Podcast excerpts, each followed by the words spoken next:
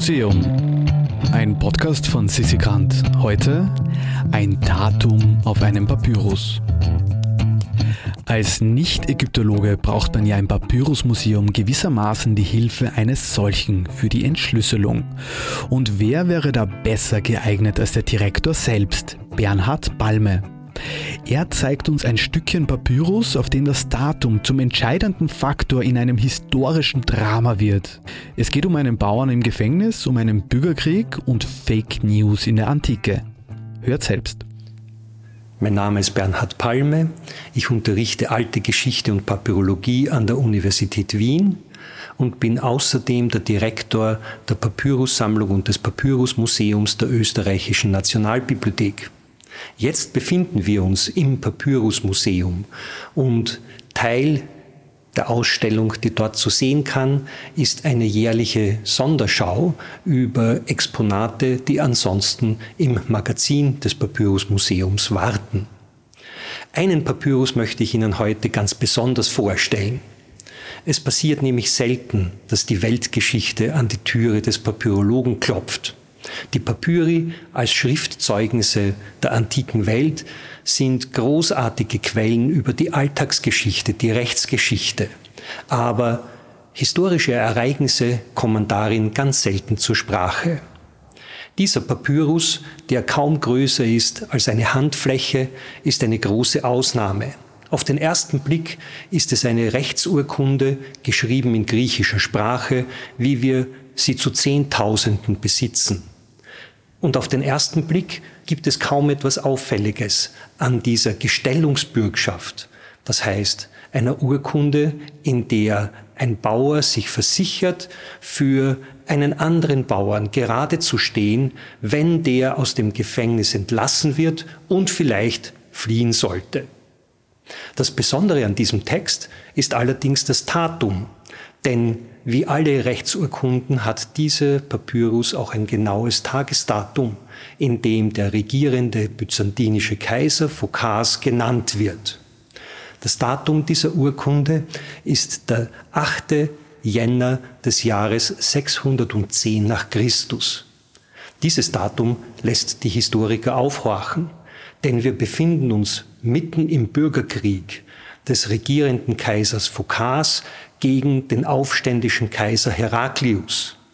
Wir wissen aus den historischen Quellen, aus den Schriftstellern, die ungefähr gleichzeitig geschrieben haben, dass dieser Aufstand zunächst in Karthago losgebrochen ist, dann aber schnell in Ägypten Platz gegriffen hat, weil die Aufständischen Alexandria erobert und besetzt haben. Und die griechischen Quellen wollen uns glauben machen, dass die ganze Revolution gegen den regierenden Kaiser sehr schnell und sehr erfolgreich vor sich gegangen ist. Auch die numismatische Evidenz, also die Münzen, die zu dieser Zeit in Alexandria geprägt worden sind, gehen davon aus, dass schon früh im Jahre 608 die aufständischen Alexandrier und die Münzstädte unter ihrer Kontrolle hatten.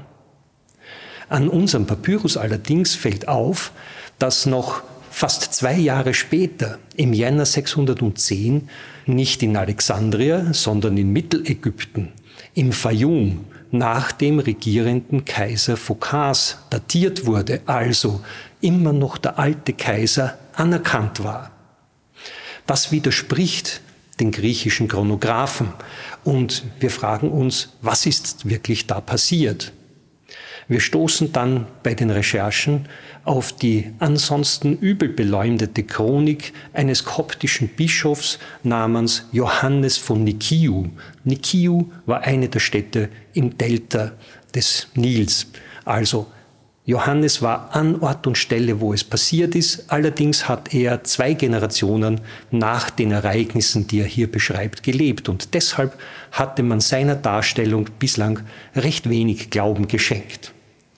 Johannes von Nikio erzählt uns, dass die Aufständischen zwar Alexandria erobert haben, dann versucht haben, das ganze Niltal unter ihre Kontrolle zu bringen, dass aber aus Palästina ein kaisertreuer General mit dem Namen Bonosus gekommen ist und die Aufständischen aus einer Stadt nach der anderen wieder hinausgeworfen hat.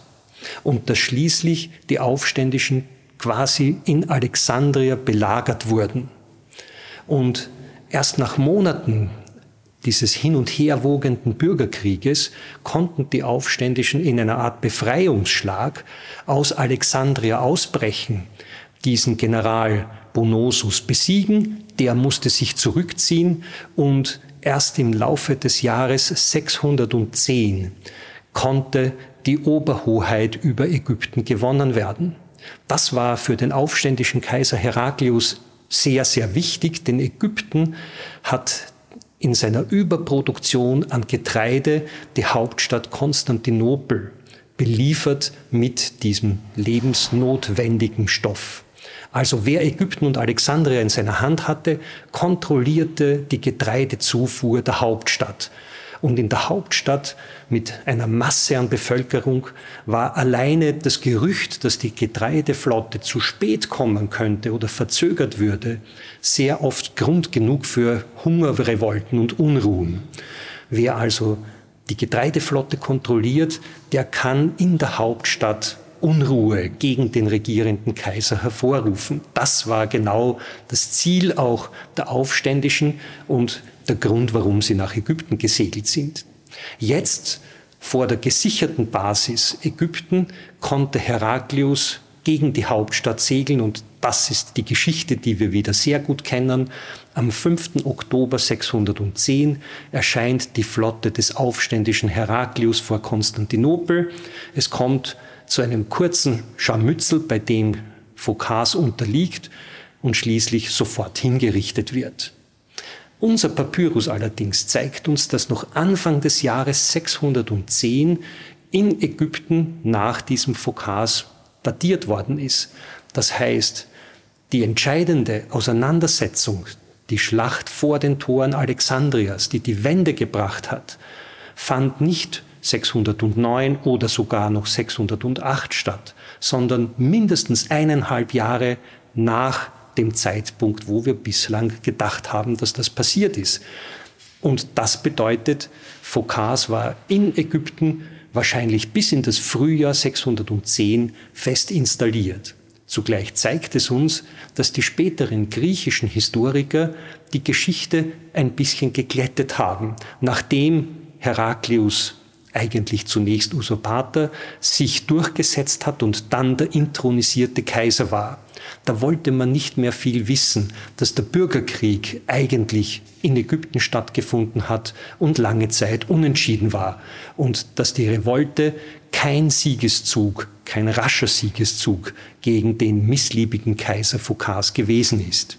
Das erzählt uns das Datum dieses Papyrus, der alleine durch diese Formalität den Historiker signalisiert, dass hier ausnahmsweise eine Chronik, die später geschrieben wurde, die Geschichte detailreicher erzählt als die berühmten griechischen Autoren.